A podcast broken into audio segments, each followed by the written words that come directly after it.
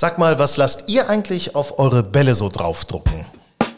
Grün und saftig der Golf Style Podcast. Das wird noch ein Mega-Thema heute. Bedruckung von Golfbällen.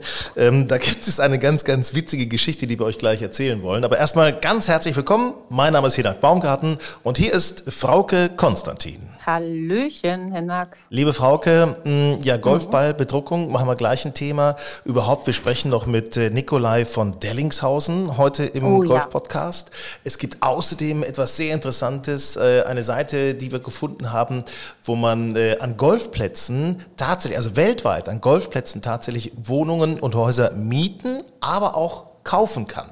Also ganz interessante Art und Weise, äh, mal Urlaub zu machen, vielleicht auch mit mehreren Leuten ein Haus zu mieten oder eine Wohnung zu mieten oder auch gleich zu kaufen. Also hast du Geld gerade dabei? Dann könntest du ja. Ja, also ich kaufe ja immer direkt. Also was mieten? nee, nee. Dann direkt kaufen und ja. los geht's. Ja, finde ich auch. Finde ich auch. Logisch. Übrigens, vielen kleckern, Dank nochmal. Äh, klotzen, nicht kleckern, so heißt es. Vielen Dank nochmal an euch, dass ihr uns weiterhin so fleißig hört. Äh, gerne abonniert Grün und Saftig, den Golf-Podcast überhaupt, äh, weil wir sind äh, ja ganz oft immer ganz oben.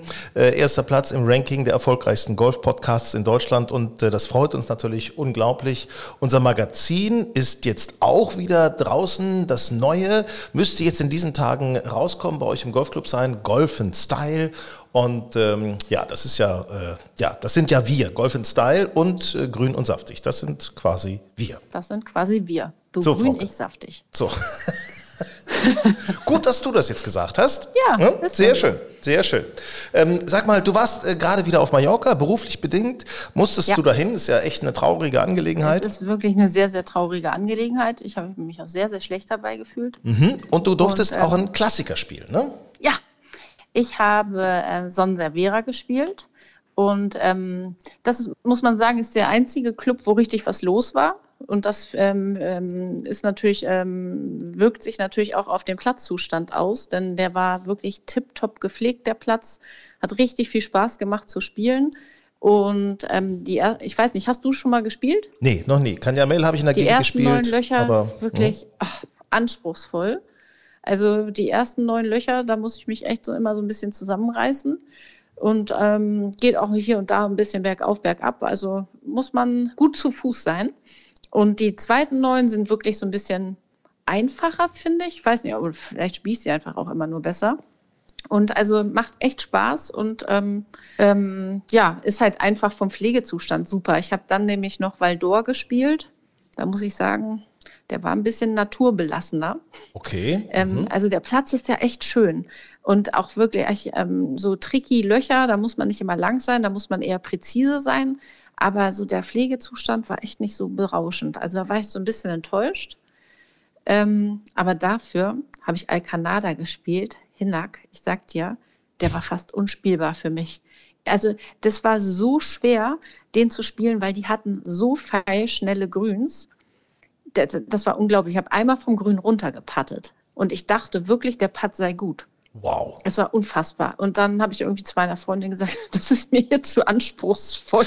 Also, ähm, also das war für mich irgendwie nicht zu spielen, aber die hatten am gleichen Tag oder am, nee, am nächsten Tag irgendwie ein etwas größeres Turnier da und es war klar, dass die deshalb diesen Platz so in Shape gebracht hatten. Ich meine also, auch, das äh, ähm, German ähm, Golf Team war auch parallel da und hat dort die trainiert. Waren da, ne? ich habe Nicole ähm, Gögele getroffen.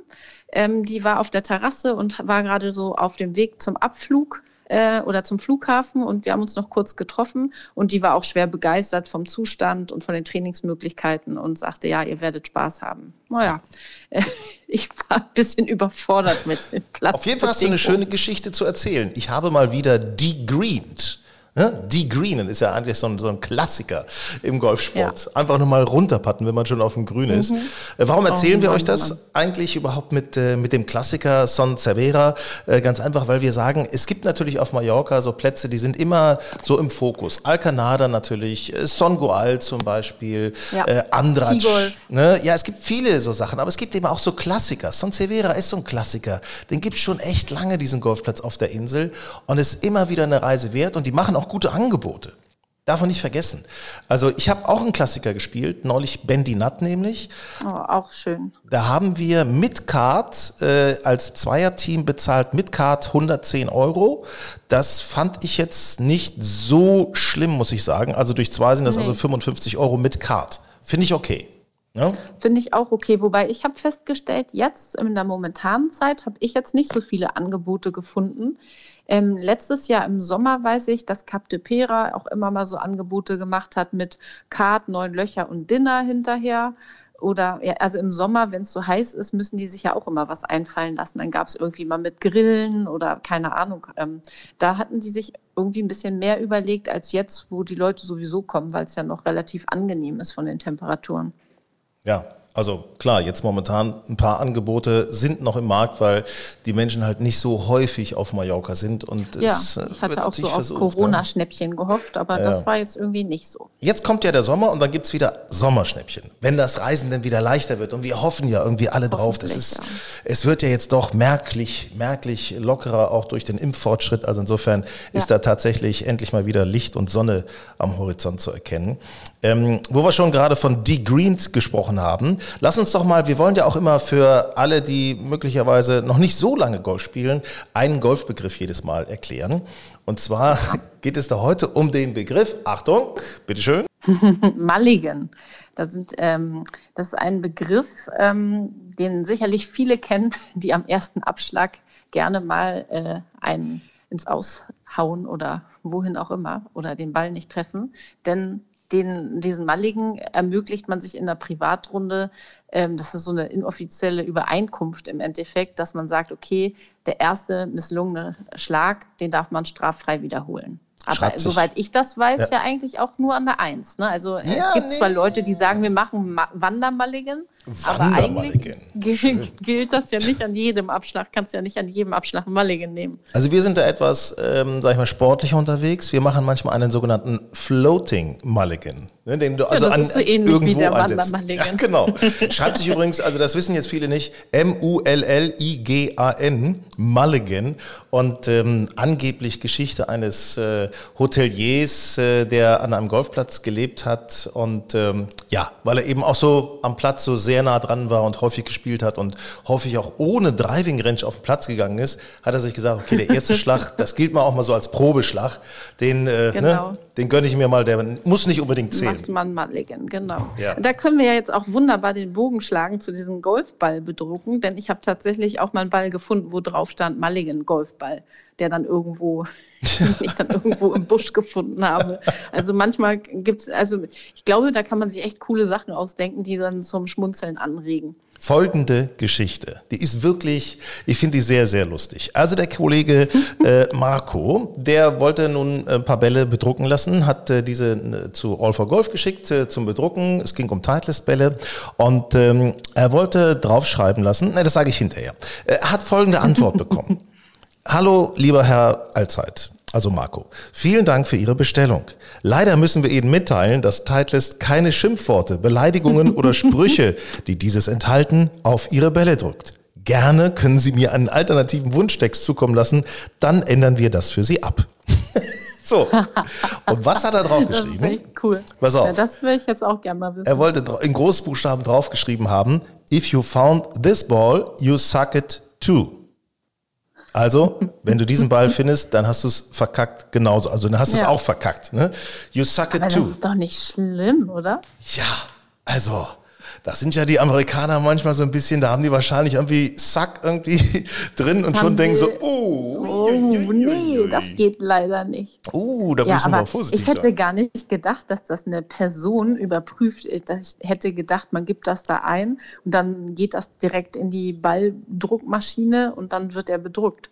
Also, dass das nochmal jemand gegencheckt, hätte ich gar nicht erwartet. Das ist wahrscheinlich so ein Wortfindungsprogramm von äh, Big ja, genau. Brother genau. is watching you. Dann, ja? dann, äh, dann äh, leuchtet die Bedruckmaschine rot auf. Ja, aber ich finde, das ist ja ein mega Thema. Da könntet ihr ja mal, könntet ihr uns gerne mal schreiben an hallo at golfenstyle.de, was für coole Sprüche ihr schon mal auf Golfbällen gesehen habt äh, oder selber habt draufdrucken lassen. Vielleicht auch ein paar versaute Sachen, die dann doch durchgegangen sind. also, ne? Hast du zwei Brüste oder so? Sag mal, was ist das denn? Ehrlich? Das, das. Nicht, dass der Ball in Ungleichgewicht hab, kommt. Ne? Ähm, also. Ich habe ähm, auch mal ein, äh, so, ein, so einen Ball gefunden, da stand drauf, ich bin ein Streuartikel. Finde ich auch ganz Das ist niedlich. Das ist niedlich. So, das ist ganz niedlich. Äh, was wir zuerst gemacht haben, mal äh, als wir Golf Style Bälle hatten, da haben wir drauf geschrieben, der macht nichts kaputt auch schön. Ja, das ist ja so ein, so ein, so ein gängiger so ein Spruch. Ne? Golfspruch. Ne? Furchtbar, furchtbar. Oder pass auf, wir machen da auch. Du kleine weiße Sau. Flieg, du kleine weiße, ja schön. Wir machen ein Instagram-Posting. Golf Style Mac heißt unsere Instagram-Seite. Da werden wir das mal posten. Vielleicht könnt ihr da auch gerne mal Fotos zu posten, was für, für tolle Ballaufdrucke ihr schon gefunden habt oder selber habt machen lassen für freche Dinge. Also fände ich, fänd ich cool. Ist ein, ein interessantes Thema. Ne? Los, du Hund. Definitiv. Und wenn wir schon bei diesen Sprüchen sind, mit der macht nichts kaputt, können wir eigentlich beim nächsten Mal mal die nervigsten äh, Golfsprüche sammeln. Ja. Also die, die schon keiner mehr hören will. Ja, also zum Beispiel, wenn du dann Drive machst und du denkst, oh Gott, und der andere sagt, schön. Ja. ja schön. Der macht nichts kaputt ja. und du hast irgendwie 35 Meter Schlag gemacht. Und eine Sache ist ganz wichtig, ne? Die Scorekarte hat keine Augen. Richtig, so. das stimmt. No Pictures, unsere Scorecard. Mensch, Danke. Ich war ja so begeistert, äh, was für Bilder wir von den Kanarischen Inseln bekommen haben. War ja jetzt äh, wieder European Tour, Teneriffa. Ja. Und oh. ähm, ja, Max Kiefer hatte einen Höhenflug davor, war ja auch gut beim ersten Turnier Gran Canaria, war echt Zweiter geworden, super, davor Österreich auch Zweiter. Dann hat er sich mal, ich sag mal, eine Auszeit gegönnt, aber das ist ja auch in Ordnung. Das man kann das Niveau wahrscheinlich auch nicht immer nur so hochhalten. Man muss nee, auch mal durchschnaufen. Genau. Aber äh, dann kam Aber. ja Nikolai von Dellingshausen. Ja, richtig cool, ne? Also, was hat der für ein cooles Golf gespielt? Und ähm, das war ja auch sein bestes Ergebnis auf der European Tour.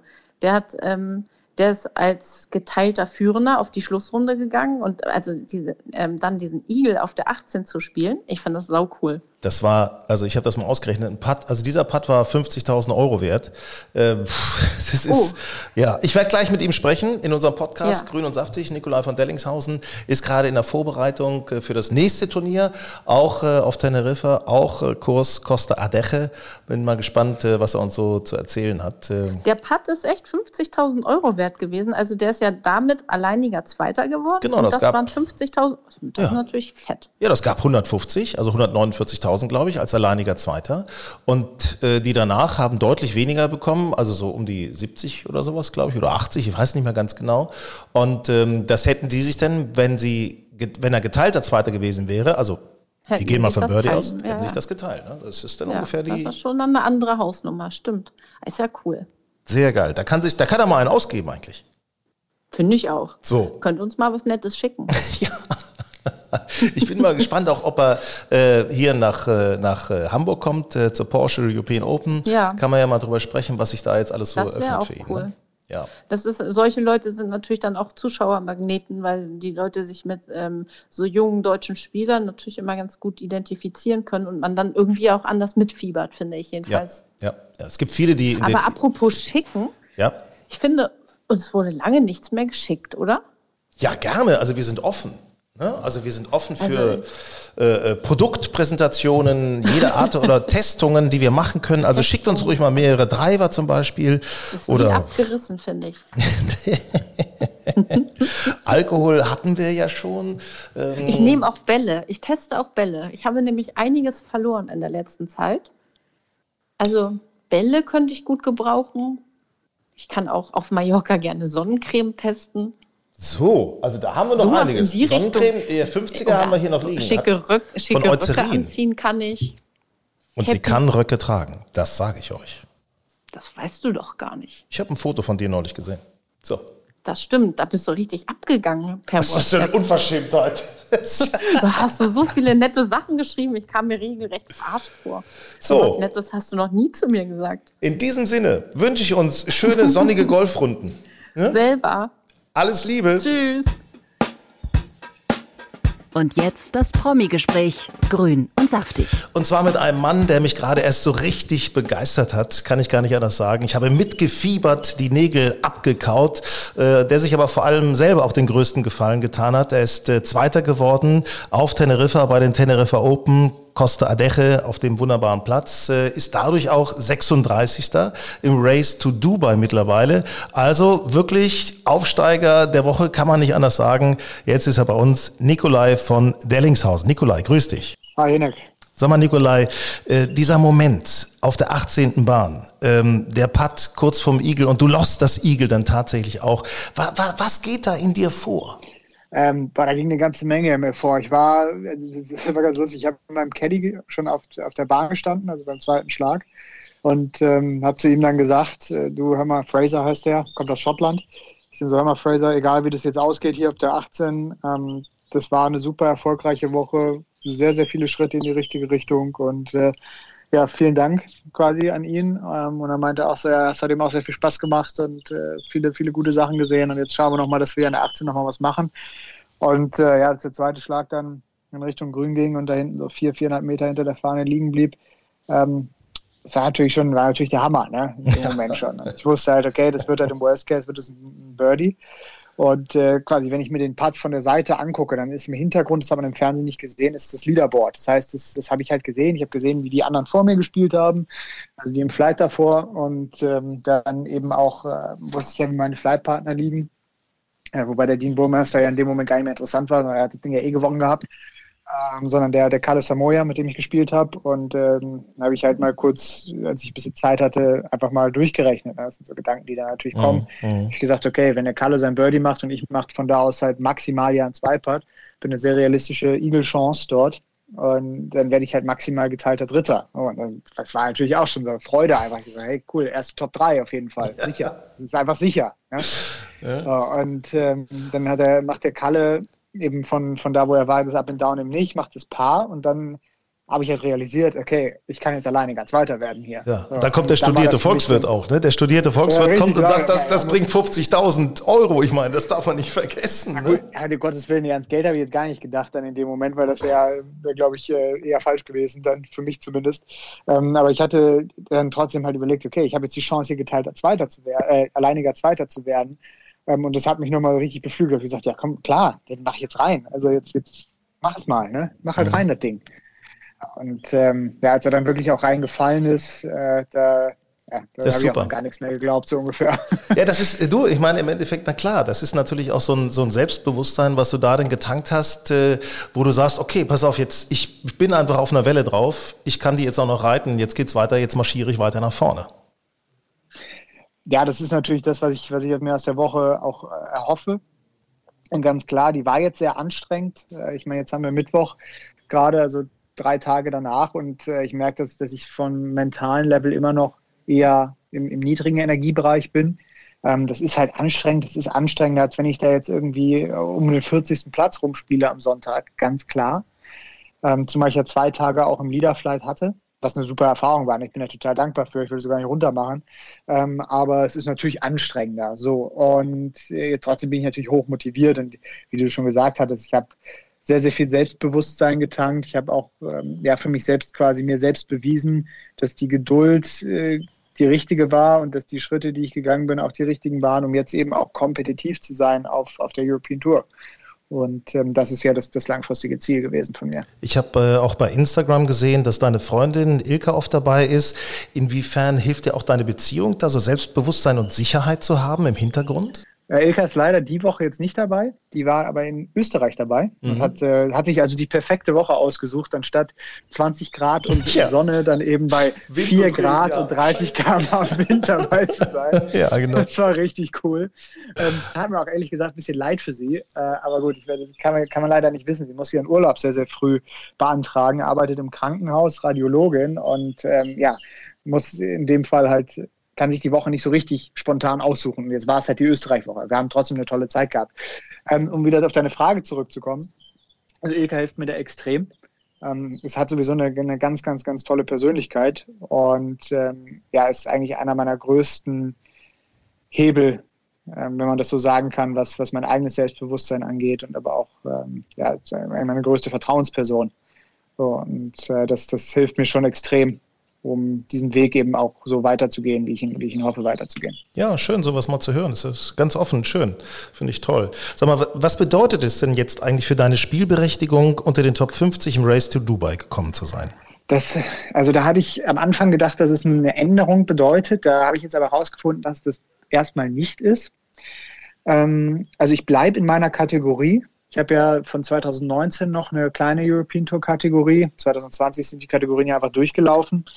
Ähm, das heißt, da bin ich ja, glaube ich, 37. oder sowas im, im Road to Mallorca geworden. Das ist die Change Tour Rangliste. Das heißt, damit habe ich Kategorie 21 auf der European Tour und die ist relativ weit unten. Ich bekomme jetzt im Moment durch Corona in sehr, sehr viele Turniere rein werde aber in die ganzen großen Dinger nicht reinkommen. Also sowas wie Rolex-Events äh, oder ja, hochdotierte andere, sehr beliebte Events, die werde ich nicht bekommen. Zumindest Status Quo nicht. Auf der anderen Seite muss man auch dazu sagen, dass ich jetzt mit dem zweiten Platz wahrscheinlich meine, äh, meine Chancen auf Einladung für die Turniere schon deutlich, deutlich erhöht habe. So. Und je nachdem, wie ich jetzt halt weiterspiele, gehe ich davon aus, dass ich schon bei dem einen oder anderen Promoter eben eine Einladung mir ergattern kann. Ich meine auch gesehen zu haben in deiner Planung, British Masters ist da tatsächlich jetzt auch schon in der Planung, parallel zum Challenge Tour Turnier. Ja, Challenge Tour werde ich dieses Jahr, zumindest ist das der, der Plan, gar nicht mehr spielen. also ich werde mich jetzt voll auf die European Tour fokussieren, alle Turniere mitnehmen, die ich bekomme und die mir auch in den, in den Turnierkalender und die Periodisierung passen. Da muss ich nämlich auch immer ein bisschen aufpassen, weil den, die Erfahrung habe ich 2000 17 schon mal gemacht, als ich von der Pro Golf Tour auf die Challenge Tour aufgestiegen bin, wo ich dann gesagt habe, ja, okay, ich bin jetzt ja auf der, auf quasi auf der nächsten Tour und jetzt muss ich ja quasi alles mitnehmen, was ich bekommen kann. Und irgendwann habe ich den Wald vor lauter Bäumen nicht mehr gesehen, war komplett überspielt und habe mir auch nicht mal ein paar Tage Zeit genommen, das alles einfach mal sacken zu lassen, mal zu reflektieren und dann eben einen neuen Aktionsplan zu machen. Was heißt es eigentlich jetzt alles? Was bringt es für Veränderungen mit sich? Und ähm, wie mache ich jetzt auch weiter? Muss ich Dinge verändern oder nicht? Und ähm, ja, das ist natürlich auch jetzt so eine Sache oder etwas, was ich mir als Zeit auch nehmen möchte. Und äh, deshalb British Masters bin ich momentan gemeldet, noch nicht im Feld. Gerade bin ich 20. Reserve. Mhm, mh. Und Status quo kann sich noch ändern äh, plane ich auch nicht dort zu spielen, sondern erst in Dänemark wieder einzusteigen. Und dann möglicherweise von Dänemark ist ja auch nicht so weit bis nach Hamburg, ne? Porsche European Hamburg Open. spiele ich auf jeden Fall. Super. Genau. Sehr gut, da können wir uns möglicherweise auch über den Weg laufen. Das ist doch eine ganz, ganz tolle Geschichte. Freuen wir uns drauf. Ach, bestimmt. Und ähm, sag mal, äh, ich, was, um das mal so zu kapieren, du hast es schon erwähnt, eben gerade Pro Golf Tour, da warst du ja wirklich mega erfolgreich. Challenge Tour hast du auch gespielt. Beschreib uns doch mal den Unterschied, was denn die European Tour nochmal einen Zacken härter macht. Na gut, wir haben das so unter uns Kollegen eigentlich daran festgemacht, wie komplett ein Spieler ist. Also äh, wenn man sich mal anguckt auf der, also auf der Pro Golf Tour, wo ich angefangen habe, sagt man, okay, es ist natürlich eine Development Tour, eine Elitentour, dritte Liga sozusagen. Ähm, da haben viele Spieler eben noch, sagen wir mal, einen Spielbereich, der oder mehrere, die ein Defizit aufweisen. Die sind in, in vielen Bereichen extrem gut, aber sagen wir mal, du bist im langen Spiel super, aber du bist eben, hast noch Potenzial im, beim Pitchen und beim Putten oder sowas. Ja, jetzt mal ganz plakativ gesagt. Ja. Auf der, auf der Challenge Tour ist es so, dass die Spieler immer kompletter werden. Das heißt, die, die Spielbereiche der, der einzelnen Spieler werden immer besser. Und äh, dadurch wird das Level, also die, die Dichte von guten Spielern, ist halt höher. Und wenn man auf die European Tour guckt, da muss man sagen, da gibt es halt sehr, sehr viele sehr komplette Spieler. Das heißt, hier kann halt jede Woche, kann halt die Hälfte des Feldes eigentlich um einen Sieg mitspielen. So. Und äh, das ist eigentlich der größte Unterschied. Also das ist Und so eine natürlich Art sind natürlich Sieben, sind die, ne? sind die Immer die Besten genau. kommen immer weiter, ne? Das ist ja klar, dass am Ende dann natürlich, wenn nur noch die Besten unter sich sind, dass dann es auch immer schwerer wird, logischerweise, ne? Richtig, genau. Das ist ja auch der Sinn des Ganzen. Plus natürlich die Plätze, die jetzt auf der European Tour gespielt werden, sind auch nochmal anders. Jetzt Costa Adeje, ich meine, man sieht es hier, passiert halt eben vom Tee sehr wenig. Das heißt, es gibt wenig, ähm, wenig Trouble rechts und links. Ähm, dadurch sind die Scores in der Regel immer niedrig. Also oft ist es so, wenn, wenn Plätze relativ offen sind, dann, dann gehen die Scores halt in den Keller. Und ähm, das ist jetzt hier auch der Fall. Ähm, und dann in normalen oder anderen Wochen, das heißt normal. Ne? Es gibt natürlich immer solche Plätze und solche Plätze, aber wenn ich jetzt zum Beispiel, keine Ahnung, mal Wentworth oder so angucke, das ist halt ein ganz anderer Golfplatz. Ne? Und der ist halt auch sehr schwer. Man von hinten spielt, Rough ist hoch und äh, Grüns sind hart. Also das, das macht halt auch noch einen riesen Unterschied, wenn man dann lange Golfplätze spielt, die auch schwer präpariert sind. Also ich möchte mal so sagen, Costa Adeche war für meine Jungs und mich äh, auch schon mal eine Herausforderung. Wir haben dazu vor zwei Jahren gespielt. Also ich bin da nie mit dem zweiten auf der 18 hingekommen. Also niemals, auch nicht von Gelb oder so. Also das muss man mal einfach deutlich sagen. Ne? Ja, der weiß ja, woran er arbeiten muss. Ja, ja, werden, ich glaube auch, ich glaube auch. Da. Am Rückenwind, ne? Sag mal, wo siehst du auf dem Platz deine Stärke? Mm, also ich finde, das alles ab, ab Eisen 8 quasi runter ähm, ist definitiv meine Stärke. Ähm, also Wedges, Putten, alles ums Grün äh, sehe ich meine Stärke. Und ansonsten, ich meine, ich würde sagen, ich bin schon ein sehr konstanter Spieler. Einfach. Ne? Das auch was meine T-Shots angeht, was meine langen Eisen, mittleren Eisen und so weiter angeht, dass ich da schon sehr ähm, sehr gut drin bin. Und äh, gut, ansonsten würde ich ja, würde ich ja wahrscheinlich auch nicht auf dem Level spielen, auf dem ich jetzt spiele. Mhm. ja klar, ne? ja, komplett ähm, halt schon, ne? Ist halt so. Genau, also das und, und worin ich halt immer besser geworden bin, ist jetzt auch eben das Mentale. Das ist halt auch ein riesen, riesen Asset zu haben. Damit muss man erstmal klarkommen. Ne? Ich meine, da bist du jetzt im Leaderflight am vierten Tag, am letzten Tag und äh, die Putts fallen nicht so richtig. Wie schaffst du es denn da in dem Moment auch zu sagen, ey, bleib ruhig und hältst du dich mit Fraser, deinem Caddy und der gibt dir ein paar aufmunternde Worte. Wie kommt man da raus? Weil es war ja, die Putts sind einfach nicht gefallen. Das war ein bisschen doof, ne? Ja, das, das stimmt natürlich. Ähm, also wenn ich jetzt mal zurückblicke so auf die letzten Jahre, ich habe natürlich extrem viele Erfahrungen gesammelt und die waren auch extrem wichtig. Ja, das ist, ich nenne es immer, das ist failing forward. Ne? Also du fällst irgendwie hin und lernst daraus und dann lernst du aber sehr, sehr, sehr wichtige Sachen daraus und dann weißt du, was du das nächste Mal eben wiederum ein bisschen anders machen kannst. Und wenn das nächste Mal in der Situation bist, machst du vielleicht einige Fehler nochmal, aber andere dafür nicht. So und äh, lernst dann jedes Mal wieder, wie du, wie du es halt besser machen kannst. So, und ähm, das, was ich halt in den letzten Jahren viel gelernt habe, ist, ich muss auch dazu sagen, natürlich war ich nervös. Wenn ich jetzt sagen würde, ich war nicht nervös, dann hätte ich mir, glaube ich, einen falschen Job ausgesucht, weil dann würde es mir nichts bedeuten. Mhm. Und ähm, das, was ich gelernt habe, war, dass ich halt Dinge nicht erzwingen kann. Wenn die Putts nicht fallen, kann ich mich auf den Kopf stellen oder Purzelbaum machen. Die fallen ja dann in dem Moment trotzdem nicht. Das Einzige, was halt was halt hilft, ist geduldig zu bleiben, weiterhin mir Chancen zu erarbeiten und eben jetzt nicht anzufangen, wie, wie ein Bekloppter auf irgendwelche Fahnen zu gehen, wo man dann irgendwie, wenn einen schlechten Schlag macht, irgendwie am besten mit dem Bogi noch nach Hause geht, ähm, sondern dass ich dann eben sage, okay, jetzt, jetzt ist es gerade so, ich gebe ja trotzdem mein Bestes, ähm, aber ich muss geduldig bleiben und irgendwann fallen sie. Und wenn sie halt in dem Turnier noch nicht fallen, dann fallen sie in einem anderen Turnier. Ja? Und das gibt mir immer so ein bisschen, ein bisschen Ruhe dabei. Das habe ich ja, mir mal eben bei mir und meinem ja, ist gut. aber ehrlich gesagt, das ist auch für uns äh, Hobbygolfer ist das genau das Gleiche. Wenn du was auf dem, beim Monatsteller was erzwingen willst, ne? oder gegen, ja. wenn du irgendwie ein, Lochspiel hast, ein Matchplay hast gegen einen Gegner, der irgendwie zwei oft führt oder du hast nicht so einen guten Tag, wenn du da was erzwingen willst, das bringt einfach nichts. Das ist, äh, dann wird der Schwung verkrampft, die Muskeln verkrampfen, die Lockerheit geht weg und schon wird das Ergebnis eher schwächer. Genau, so und das, das ist ja etwas, also das habe ich natürlich auch gehabt am Samstag und Sonntag. Ich war verkrampfter, der Muskelturnus war höher, ich habe viel mit der Atmung gearbeitet. Ähm, das kriegt man natürlich nicht ganz weg, so eine gewisse Grundnervosität zu haben, hilft mir auch dabei, einfach sehr äh, scharf zu sein, was, was meine Konzentration angeht. Ähm, aber es kann natürlich auch dazu führen, dass ich halt irgendwann so ein bisschen versuche, die Bälle eher Richtung Ziel zu steuern. Und da merke ich halt auch bei mir, und das war jetzt auch wieder wertvolle Erfahrung, das, das mich langfristig nicht, nicht dahin bringt, wo ich, wo ich hin will. So, weil es dann eben ungenauer wird. Eben, weil zu viele, ja, Steuer, ich nenne es jetzt Steuerelemente da reinkommen in den Schwung, ähm, die alles irgendwie verkrampfen lassen. Und ähm, ja, dann bin ich in der Regel ungenauer, als wenn ich einfach, einfach laufen lasse. Mhm. Aber auch da ist es so, dass ich jetzt das erste Mal oder die ersten beiden Male, Österreich letztes Jahr war ja auch so, es war aber ein Co-Sanction-Event mit der, mit der Challenge Tour, ähm, dass ich da im Leaderflight gespielt habe. Und jedes Mal, wenn ich das jetzt tue, sammle ich wieder wertvolle Erfahrungen, die mich langfristig halt eben besser machen. Und ähm, dass ich jetzt halt eben den zweiten dort gemacht habe in Teneriffa, ähm, jetzt gerade am, am, Sonntag. Ich meine, das ist natürlich etwas, wo ich mich selbst mit belohnt habe und was, was mir extrem viel Freude bereitet hat. Ähm, aber vor allem geht es mir da um, um die Erfahrungen, die ich gesammelt habe.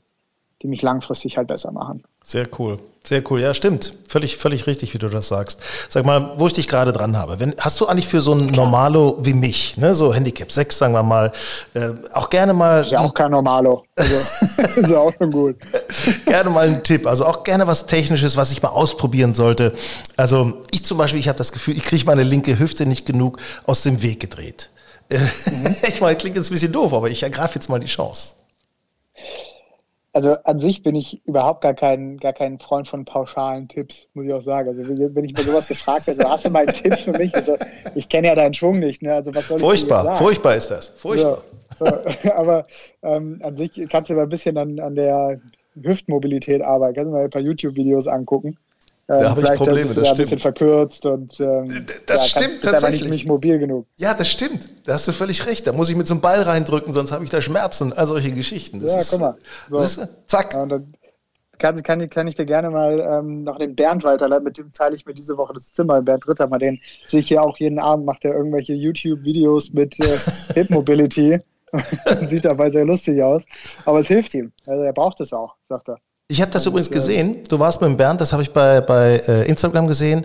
Du warst auf dem Pico del Teide heute Morgen noch, um 7.30 Uhr. Ja, wir sind äh, gestern Abend, hatten wir uns überlegt, wir waren beide so ein bisschen durch und äh, ja, ich meine, es ist eine Woche Turnier jetzt hinter uns und es ist jetzt derselbe Platz. Das heißt, es ist jetzt auch nicht so, dass man eine große Anspannung hat, so nach dem Schema, ich muss jetzt den Platz nochmal neu kennenlernen. Gar nicht. Äh, wir wissen, wie der funktioniert. Und haben uns gestern Abend überlegt, so, boah, Bernd, was machen wir denn morgen? Fahren wir jetzt da raus? Ich, hab, ich hatte gesagt, ich hab, will eigentlich morgen Pause machen. Gar keine Lust jetzt auf, auf Golf gerade. Ich brauche mal ein bisschen Abstand. Und ähm, dann meinte er so, ja, wir wollten noch auf dem, auf dem Vulkan. Und dann meinte er aber auch, ja, dann lass doch mal morgens zum Sonnenaufgang fahren. Ich so, oh, ey, 6 Uhr aufstehen. ich schlafe sowieso so schlecht hier jetzt. Gib mir doch mal ein bisschen Zeit im Bett. Und dann habe ich mal gesagt, nee, komm, das machen wir jetzt, weil das ist bestimmt cool. Und es war jede Sekunde wert. Es sieht so unfassbar schön aus da oben. Und wir sind dann um 6.15 Uhr, 6.20 Uhr hier losgefahren, waren dann um kurz nach sieben dort. Und als dann der, der Teide, der Vulkan angeleuchtet wurde und dann die ganze Landschaft drumherum mit den Bergspitzen, also Wahnsinn. Also wirklich, wirklich eine Empfehlung. Schön, schön. Und ich sag mal, Höhe ist ja auch ein bisschen dein Thema. Du bist ja auch äh, ausgebildeter Verkehrspilot, darf man nicht vergessen. Ähm, hast du eigentlich schon mal darüber nachgedacht, du könntest ja eigentlich auch so mit so einem Privatjet äh, äh, leihen und dann mit ein paar Jungs, irgendwie kann man sich die Kosten teilen, denn selber den Transport übernehmen? Ähm, das ist, stimmt ja nicht ganz. Ne? Also ich bin kein ausgebildeter Pilot, sondern was ich gemacht habe, ist, ich habe den Aufnahmetest bei der Lufthansa bestanden, damals, Siehste? 2014. Ähm, das heißt, ich bin zugelassen für die Ausbildung zum Verkehrspiloten, aber ich habe sie nie angetreten. Ja, also dein Learning by Doing, eben, oder? Ich meine. ja, das ist, äh, war halt in dem Fall eine schwierige Zeit, auch in der Luftfahrtbranche. Es war, war gerade die Zeit, wo auch die Piloten sehr viel gestreikt haben. Der Konzern ist umstrukturiert worden. Und äh, diesem Ganzen bin ich, ich sag jetzt einfach mal zum Opfer gefallen, was ja gar nicht stimmt, weil es ja Gold richtig war. Äh, dass es so passiert ist. Ansonsten wäre ich nämlich jetzt nicht hier und würde mit dir sprechen. Und ähm, deshalb habe ich mich ja dann irgendwann dazu entschieden, nach meinem Studium, dass ich, dass ich äh, doch Golfprofi werden will, ähm, dass ich die Chance ergreifen möchte. Und äh, an sich war die Entscheidung bisher eben goldrichtig. Äh, aber um auf deine Frage zurückzukommen, ich habe darüber schon mal nachgedacht und mein Traum ist es auch irgendwann mal einen Pilotenschein zu haben. Ja, ob ich so. dann selbst zum Turnier fliege, sei mal dahingestellt, aber ich könnte. Es kommt immer darauf an, wie das alles so weiterläuft. Darf man immer nicht vergessen, ne? Logischerweise. Ja. Äh, Nikolai, äh, schöne Grüße an Bernd Ritthammer auf jeden Fall. Daumen drücken auch für Bernd, natürlich. Und äh, für dich, jetzt Costa Adeche, nochmal die nächste Runde. Ich drücke ganz kräftig die Daumen auch und äh, laufen lassen. Laufen lassen, wie auch immer. Es wird was Gutes bei rauskommen, bin ich mir sicher. Vielen, vielen Dank. Reiseerlebnisse von Golf Style. So etwas sehr Interessantes haben wir da für euch entdeckt. Äh, auch für alle übrigens, die nach einer Geldanlage suchen. Money, money, money. Es gibt da eine Seite im Netz, die nennt sich Fairway Homes. Der Chef ist jetzt bei Grün und Saftig und kann uns mal erklären, wie man da Urlaub machen kann und was überhaupt sonst noch so geht. Robert Kaiser, moin. Ja, morgen, Herr, Herr Baumgarten. Äh, erzählen Sie doch mal, wie funktioniert Fairway Homes ganz genau? Also Fairway Homes ist eine eine Online-Plattform. Das heißt also, ich äh, kann dort eben im Internet buchen und das Internet bietet ja die Möglichkeit, viele Objekte anzuzeigen. Das heißt, wir haben ähm, roundabout dreieinhalbtausend Villen, Ferienhäuser, Apartments zur Miete an Golfplätzen weltweit. Und zwar an den schönsten Golfplätzen, die es dort gibt. Sie suchen sich also dann über eine Suchfunktion auf der äh, Website fairwayhomes.de ähm, die Destination aus, den Golfplatz aus oder auch das Objekt, was ihnen so äh, passt und ähm, schicken dann letztendlich äh, eine, eine Anfrage mit der Zeit, wann sie verreisen wollen und wir schicken ihnen dann ein Angebot über diesen Zeitraum. Wie sieht es da momentan mit der, mit der Sicherheit, Stichwort Corona-Pandemie, mit der Sicherheit von Buchungen aus? Also die Sicherheit ist äh, ähm, natürlich immer abhängig davon, was wir auch die, die Gesetzgeber uns äh, vorschreiben. Also vom Resort aus ist es so, also von den äh, Objekten, die wir da buchen, ähm, dass wir hauptsächlich äh, tatsächlich eben mit größeren Anbietern oder Golfresorts, äh, äh, also institutionellen Anbietern zusammenarbeiten und die ähm, verhalten sich im Falle von Stornierungen, die Corona-bedingt sind, ausgesprochen kulant. Das heißt also, die Anzahlungen werden dann gut geschrieben oder, oder viele, viele unserer Kunden verlegen einfach die Buchung, buchen um aufs nächste Jahr, buchen um auf eine Zeit, die dann äh, etwas sicherer ist. Aber ähm, man muss auch bedenken, äh, vieles ist auch viel Panikmache im. Also man, man kann überall hin auch reisen. Man muss natürlich immer die äh, äh mögliche fünf Tage Minimum Quarantäne abwarten oder bedenken. Aber die Resorts sind äh, äh, zum größten Teil offen, die Plätze sind zum größten Teil offen. Äh, mit Test oder mit Impfung kann man reisen, ohne große Probleme zu haben und es ist dazu auch noch günstiger. Also äh, Sicherheit der Buchung äh, immer stark abhängig äh, letztendlich von dem, was die Fluggesellschaften machen, was die, der, der Staat zulässt. Wir haben ja die Möglichkeit, wahrscheinlich dann doch ab Juni, Juli in Europa wenigstens wieder normal reisen zu können, ohne Quarantänebedingungen. Und das ist, äh, ähm, ist dann ganz problematisch. Endlich. Aber, Endlich ist es soweit. Ja, ja. Pardon? Ja, Endlich ist es soweit. Ne? Wir, wir lechzen ja, ja schon förmlich danach ein bisschen. Ne? Ja. Sag mal, Sie, Sie sagen jetzt gerade Europa. Und ich bin auf Ihrer Seite natürlich gewesen, habe mir das mal angesehen. Aber das ist ja wirklich sehr, sehr geil. Da sind ja auch richtig ferne Destinationen dabei, so richtig exotische Geschichten. Ja, also wir haben natürlich, äh, ähm, es gibt Destinationen, die, die gut laufen und wir haben Destinationen, also auch weil sie auch in Europa nah dran sind und weil sie einfach zu erreichen sind.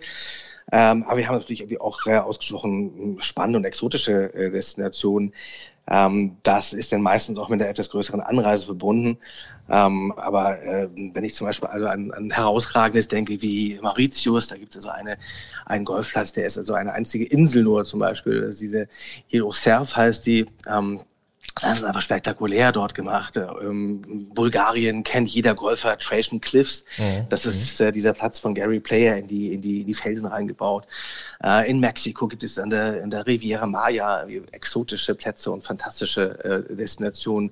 Und ähm, ganz speziell, was, was, was wir eben auch gefunden haben auf unseren vielen Reisen, äh, ist zum Beispiel Curaçao, also eine, eine Karibik-Destination, die eigentlich äh, ähm, etwas unterbewertet ist ganz toll, äh, toller Golfplatz oder zwei, ähm, großartiges karibisches Wetter, aber dazu eben die ganzen Sicherheitsbedingungen, die irgendwie ein, ein holländisch geführter Staat im Grunde bietet. Also sozusagen Europa in der Karibik mit allem, was äh, Karibik bietet. Also ähm, Exotik und, und, und Sicherheit zusammen, äh, das finden unsere Kunden halt irgendwie auch äh, sehr, sehr, sehr angenehm, gerade wenn sie Häuser buchen. Womit ich gar nicht so gerechnet habe, ist, Seychellen hat tatsächlich auch einen Golfplatz. Auch Seychellen hat einen Golfplatz, ja, ja. Ja, es ist, ist gar, nicht, gar nicht bekannt für sowas, aber ja. ähm, anspruchsvolle Reisende, ähm, also unsere unsere Kunden sind Hardcore-Golfer, die möchten in ihrem Urlaub auf jeden Fall mindestens äh, wie äh, fünf, sechs Mal auf den Golfplatz gehen. Und die würden eigentlich nirgendwo hinfahren, wo nicht auch ein Golfplatz ist. Und wenn, wenn äh, denn das Paar gemeinsam aussucht, dann, dann sagt sie vielleicht, ach, ich hätte gerne Strand und, und, und Inseln. Er sagt, ich will aber auch eine Runde Golf spielen. Dann findet man auf die, auch auf den Seychellen tatsächlich was. Ich finde es auch ganz interessant, weil ich auch mit Jungs immer öfter mal verreise, so eine, so eine Clique. Man kann ja bei ihnen auch Häuser buchen, wo eben, was weiß ich, da gibt's halt äh, drei Schlafzimmer, vier Schlafzimmer, also Gruppenreisen Gruppenreisen, solche Angebote machen Sie auch? Ja, darauf sind wir im Grunde, wir sind nicht auf Gruppenreisen spezialisiert, wir sind darauf spezialisiert auf Häuser und, und Apartments. Also ganz im, im, Gegensatz zu dem Hotelzimmer, wo man im Grunde genommen, wenn Sie jetzt sagen, wir sind äh, jetzt mit der Gruppe oder die meisten unserer Kunden sind mit der kleinen Gruppe unterwegs, heißt ein Flight mit vier Personen, zwei Pärchen, dann würde es das bedeuten, dass wir mehrere Doppelzimmer äh, mieten äh, im Hotel. Und äh, ja, wenn man dann nachts irgendwie zusammensitzt, dann ist die Bar geschlossen und man sitzt wie bei den Meyers oder bei den Müllers auf, dem, auf der Bettkante mit einem Zahnputzbecher in der Hand und einem Glas Glas Sekt. Da ist ein Haus natürlich was ganz anderes. Da habe ich Komfort, da habe ich Weiträumigkeit, da habe ich mehrere Schlafzimmer mit eigenen Bädern. Ich habe einen gemeinsamen Living Room. Und wenn ich morgens um vier noch mal was grillen will auf der Terrasse, dann kann ich das auch machen. Ja. Das Hotel, ja, das, wir reden ja von Resorts. Das Tolle am Resort ist ja, dass in dem Resort ja auch das Hotel, das Golfhotel meistens drinsteht, mit dem Spa, mit dem Restaurants, mit dem ganzen Angebot außenrum. Und ich kann alles nutzen, bin aber trotzdem in meinem Haus am Golfplatz für mich alleine. Das heißt, ich habe eigentlich alles, was ich brauche, wenn ich es möchte. Und das ist halt das Ideal. Also gerade auch für eine Gruppe, wie Sie gerade sagten, mit drei, vier Schlafzimmern, ähm, da kann man sich austoben und, äh, und trotzdem noch äh, das Hotel benutzen mit allem, was es bietet. Es wird immer interessanter, wenn Sie sagen, man kann sich austoben. Sehr schön, sehr schön. ja, und, und, eine Sache darf man nicht vergessen. Ja. Äh, das ist ja nicht nur zur Urlaubsmiete angedacht, das Ganze, sondern man kann jetzt auch sagen, angenommen, ich finde das jetzt cool da, beispielsweise Bulgarien oder auch Seychellen oder wie auch immer, äh, ich könnte dann tatsächlich auch kaufen. Ja, die Resorts sind so aufgebaut, dass sie im Grunde genommen, ähm, Sie müssen sich vorstellen, da wird also ein Golfplatz gebaut und außenrum äh, steht ein Speckgürtel von, von, von schönen Grundstücken. Eben war es noch eine Wiese, jetzt ist es plötzlich ein Grundstück am Golfplatz mit Blick auf den Golfplatz. Das Resort selbst baut ein Hotel, baut ein Spa, baut alles rund außenrum und, äh, und verkauft Häuser, äh, in diesem Speckgürtel an ihrem Golfplatz. Und dadurch finanzieren die das ganze Projekt letztendlich auch. Zu Anfang werden einige von diesen Häusern schon mal gebaut von guten Architekten und die werden vermietet. Das sind die, die wir ins Programm nehmen und unseren Kunden anbieten. Aber dann kommt der Sales Agent irgendwann zu dem Kunden von uns und sagt, das Haus, das Sie gerade bewohnen hier in Ihrer Ferienzeit, das können Sie aber in Loch 13 noch kaufen. Da können Sie einen Teppich auch noch aussuchen. Und das ist ein attraktives Angebot für nicht nur für Golfer, auch für viele Nicht-Golfer, die sagen, Wohnen Eigentum in der Golf-Community, Gated Community, Sicherheit, Komfort, eine, eine Community von Menschen, die mich verstehen, wo ich die Nachbarschaft angenehm finde, dass ich auch noch vermieten kann, dieses Objekt, solange ich es nicht selbst nutze oder teilnutze nur, ist eine super Anlage. Also insofern ist die Golf-Immobilie, wie sie ja mittlerweile heißt, eigentlich eine tolle Anlage, tolle Alternative zur Immobilie, die man sonst momentan auf dem Markt, auf den Märkten ja eher überteuert vorfindet. Also da haben wir halt in Spanien und Portugal mittlerweile sehr viel Hochwertiges äh, äh anzubieten in diesem Bereich. Grün und saftig, der Golf Style Podcast. Ja, und jetzt übrigens schon als äh, Ankündigung, es lohnt sich, grün und saftig zu abonnieren. Anfang Juni, nämlich sind wir bei der Porsche European Open dabei und bringen euch als Podcast immer ein Morning Briefing zum Turnier, jeden Tag. So, also das schon mal vormerken und äh, außerdem bitte nicht vergessen, hallo at golfenstyle.de. Schickt uns doch mal eure lustigen Beibedruckungen, was ihr da schon gesehen oder selber habt drucken lassen. Also hallo at golfenstyle.de. Bis bald.